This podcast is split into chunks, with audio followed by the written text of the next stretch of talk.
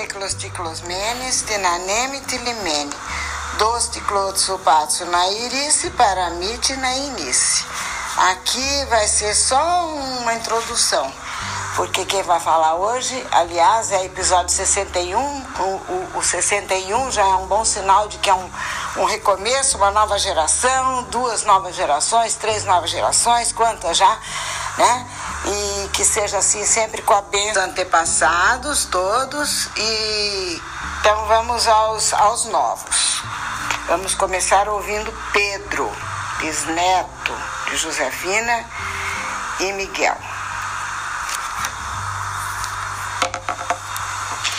Vó, primeira coisa, obrigado. E, segun, e segunda coisa, eu, é, eu ouvi falar que é, você criou um site lá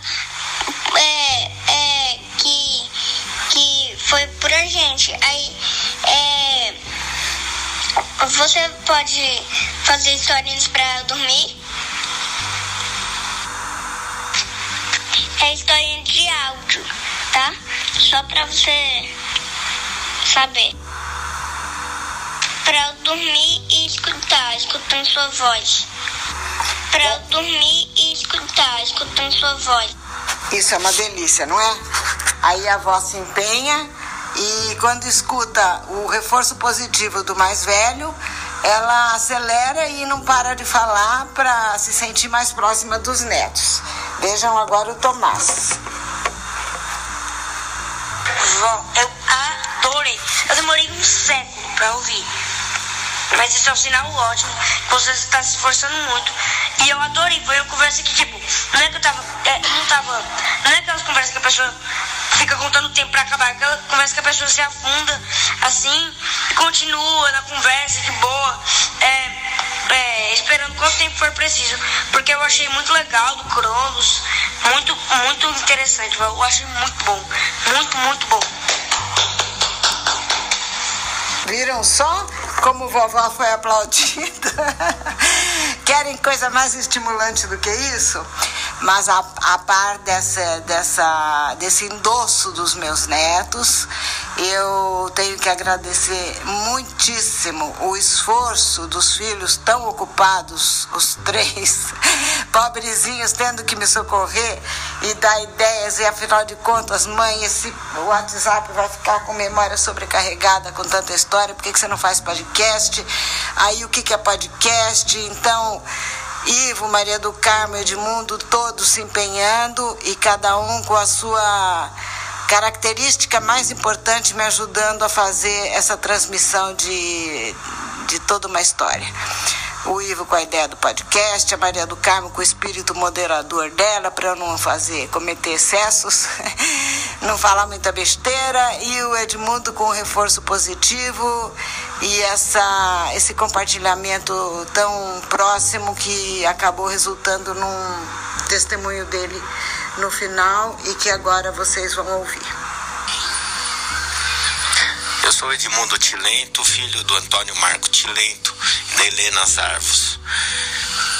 Eu sou caçula dos três filhos e neto do, do Miguel Antônio Zarvos, da Josefina Esteliano Zarvos. Então, a pedido da minha mãe, eu vou, vou falar um pouquinho aqui da, da minha viagem para Grécia, né? Ó, mãe, eu, eu você falou para eu falar como se estivesse mandando áudio para você, assim não fica uma coisa mais natural. E é assim que vai ser, porque senão se eu tento fazer uma narrativa como a sua, eu vou me atrapalhar todo aqui. Então vou vou, vou falar para você, você usa o que quiser, ou que como dizia o vovô mesmo, né? O que não quiser você apaga e, e então é, é isso aí. É, eu eu acompanhei, eu acompanhei o, o meu avô e minha avó na, na última viagem que eles fizeram para a Grécia, né? Foi um, uma oportunidade maravilhosa para mim também, porque o meu avô eu ia muito na, na, casa deles nessa época aí, 2006, 2007, e ele sempre, na hora da cervejinha dele, na hora do almoço, ele me falava da Grécia, ele sempre falava, não, você, oh, você precisa ir comigo, você precisa, rapaz, ir pra Grécia e conhecer, lá vamos fazer isto, aquilo, aquilo outro, com o jeitão dele. E até que um dia num papo de, de cervejinha? A gente. Ele falou, vamos pra Grécia, eu pago a passagem, eu vou pagar a passagem, eu pago, eu pago o hotel, você leva só o dinheiro para comprar alguma coisa que você queira lá, tomar uma Coca-Cola. E realmente foi assim. É, a gente deu certo, combinamos, ele comprou as passagens, a gente foi. Foi uma experiência é, incrível, sabe? Eu tive, eu tive o privilégio a oportunidade de, de ir com eles para Grécia, né? Foi o último fui o neto último aí com eles para Grécia, né? O Dudu, o Miguel já tinham ido. É, acho que a Caroline foi, não, não lembro agora também. Mas eu, eu fui, eu fui com eles e acabou sendo a última, né? Deles pra Grécia, né? Eles já estavam velhinhos, né? E, e, é uma viagem, nada, nada, é uma viagem né, cansativa, longa, né? E foi muito bom. A gente passei por todo por toda Rhodes lá, a gente só ficou em Rhodes, é, mais especificamente em Arcângelos. É, conheci, foi, foi, foram 20 dias, 20 dias, um pouco mais, não sei, não lembro, mas que eu conheci bem um, um lugar, né? Então é, tive a oportunidade de ir com o vovô e com a vovó em todas as igrejinhas, é, no lugar onde ele estudou, de ouvir as histórias por ele mesmo no, no próprio local. Em toda igreja que a gente ia, ele por um tempinho ele, ele gostava de ficar sozinho, né? Ele fazia as orações dele na frente dos ícones. Eu ficava só observando ele ele fazia, gesticulava com a cabeça, sabe? Com uma, é, uma gratidão, sabe? Eu sentia gratidão mesmo, né? Na, na, na conversa que ele tinha.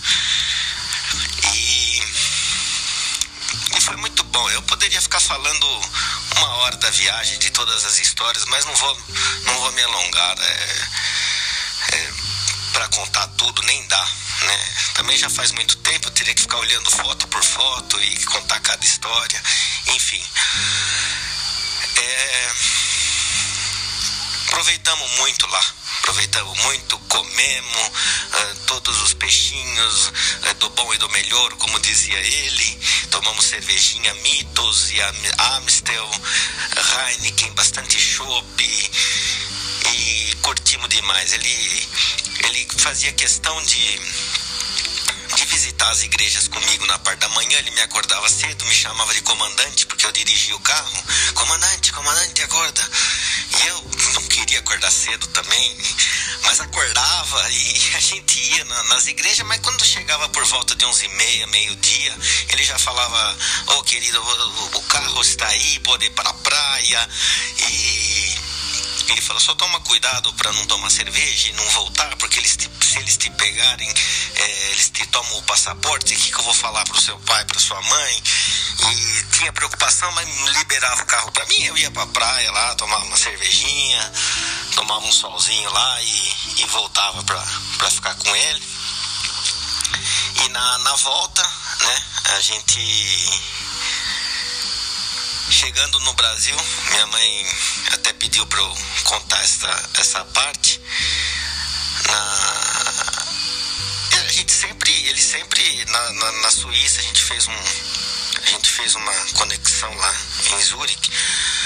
É, a gente sempre andando por causa deles nos carrinhos elétricos, tudo, cadeira de roda. E no Brasil não foi diferente. A gente desembarcaram no, na cadeira de rodas, né? E acho que eu fui empurrando, eu fui empurrando a cadeira de rodas dele, né? E aí já no corredor lá de já na área de desembarque, né, quando ela abre aquela porta, o pessoal tá tudo esperando. Um pouco antes disso ele pediu para mim, né? Ele falou: "Não, agora vamos parar por aqui. Eu vou levantar porque eu vou, eu vou eu vou entrar andando no Brasil". Até, até eu fico emocionado, né? De lembrar disso aí. Mas foi, foi isso aí, o que eu, que eu me lembro agora. Posso contar da, da minha experiência com eles. É essa daí. Tá bom? Beijão pra vocês, beijão pra todo mundo aí. outra vez comovida, sem acrescentar nenhuma palavra, só finalizando aqui com a palavra gratidão. Gratidão, gratidão, gratidão. Além da gratidão por tudo que está implícito, as pessoas, parentes ou não, que ouvindo esse podcast me permitiram de compartilhar coisas sagradas e preciosas, me senti unida a muitas pessoas em plena pandemia, no isolamento, e ao mesmo tempo é, registrar aqui que parentes ou não, muitas pessoas fizeram depoimentos que, que eu recebi, me comoveram e que foram publicados ou não.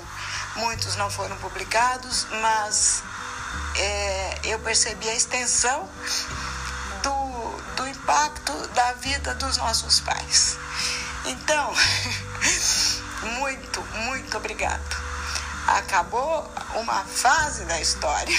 Vocês estão vendo que tem descendentes valorosos que vão andar pela vida em pé, como ele fez questão de entrar no Brasil. E o que nós podemos dizer é: viva a vitória! Saúde a todos!